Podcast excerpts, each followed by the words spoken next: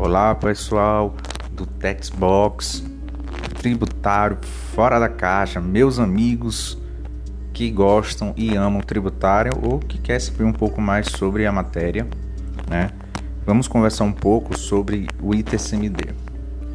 O que é o ITCMD, né? É o Imposto de Transmissão, Causas Mortes e de Doação é um imposto que tem como objetivo dificultar né, a transmissão de herança de particulares através do que através da aplicação de um imposto né que se você pensar bem ele é um imposto sobre renda travestido com outro nome.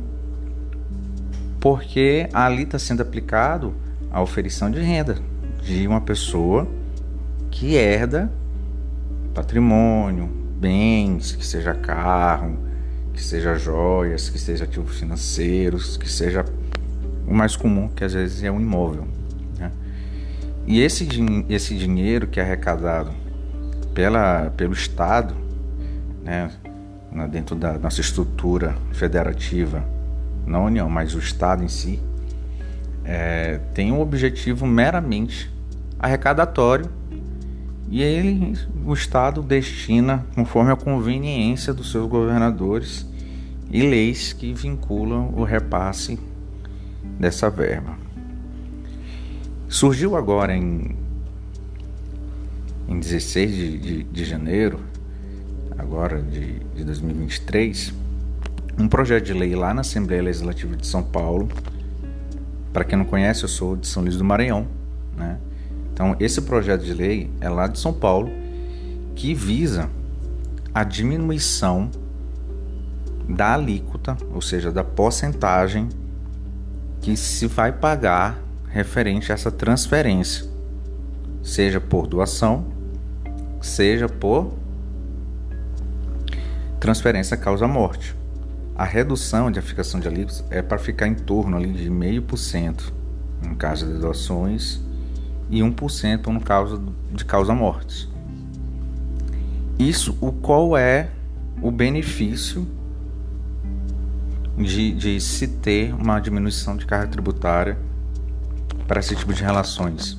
O incentivo de muitas e muitas pessoas que perdem seus familiares, que têm às vezes uma casa, às vezes não tem condições financeiras de entrar com o inventário, seja ele extrajudicial né, ou com arrolamento de bens, ou às vezes uma simples liberação de, de valores, né, em quantias que estão presas aí em bancos e não consegue fazer porque na hora de é, fazer os cálculos, fazer os custos, tem o bendito imposto e o valor às vezes é muito alto. Né? E o processo para liberar esses valores da, da herança é demorado e às vezes muito complicado. Né? Quem já enfrentou ou conhece alguém que enfrenta um inventário sabe às vezes que pode ser complexo. Tem um conhecidos que têm 20, 35 anos de inventário. Sim, não estou exagerando nos anos. Infelizmente, essa quantidade de anos mesmo. Mas tem pessoas que têm a sorte de fazer inventários que demoram meses, né? Um dificultador das pessoas entrarem, como já tinha dito, é a questão mesmo do, do pagamento dos impostos e o custo do processo. A diminuição da tributação ela pode ser extremamente boa para o estado de São Paulo. Em que sentido? Pode até aumentar a arrecadação, porque o volume de processos, tanto de doação como processos de abertura para fazer a transferência do causa-morte, né, que é o inventário, vai aumentar significativamente.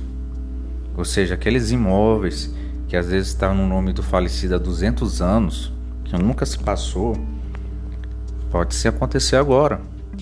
Às vezes as pessoas, os leigos, acreditam que, que quanto maior for a arrecadação, vem através de aumento de impostos. E no Brasil, é, aumento de imposto significa muitas coisas. E uma delas é a exclusão de muitas pessoas de acesso né, a, a conseguir ter o seu nome no seu imóvel, a botar fim a, né, a, o luto, que às vezes demora anos né, por causa desse processo lento do, do judiciário né, com relação ao inventário. E também as pessoas que querem às vezes doar. Imagina a seguinte situação: você quer doar 5 mil reais para uma instituição de caridade, você quer doar um imóvel, você quer doar um, um, um bem, e aí você encontra do empecilho, você ainda vai ter que pagar, além da doação, você ainda vai ter que pagar os impostos correspondentes a essa transferência.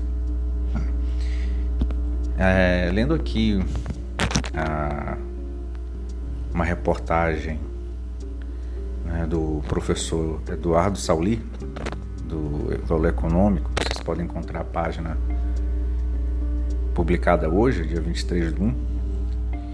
Teve um, um rapaz que falou muito na questão, nos comentários, sobre a questão da meritocracia, inclusão social e progresso.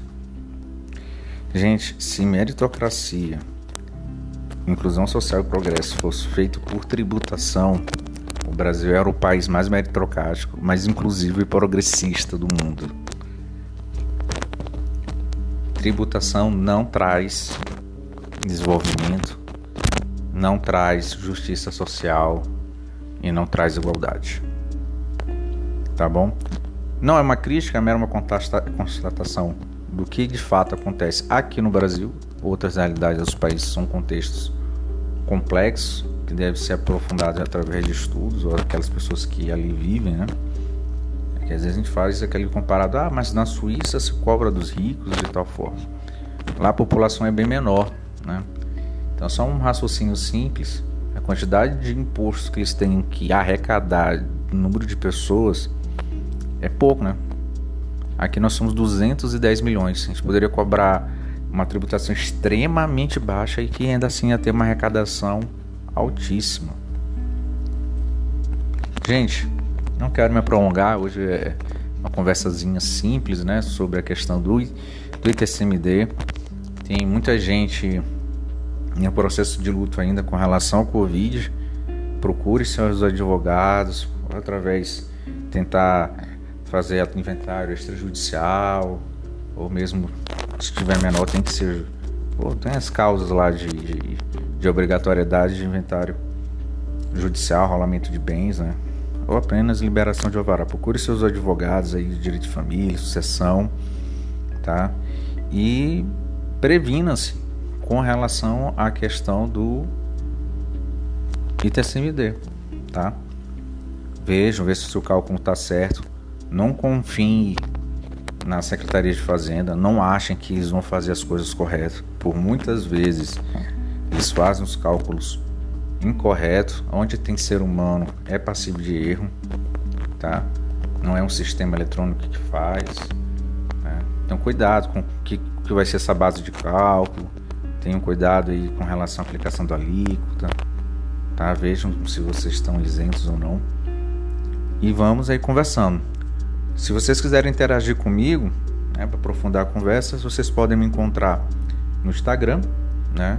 É, Luiz Cláudio Amaral Underline, vocês me acham lá, tá? É o perfil híbrido, profissional e pessoal, que lá eu converso com, com as pessoas, falo sobre tributário, né? E divulgo aqui um pouco do Textbox.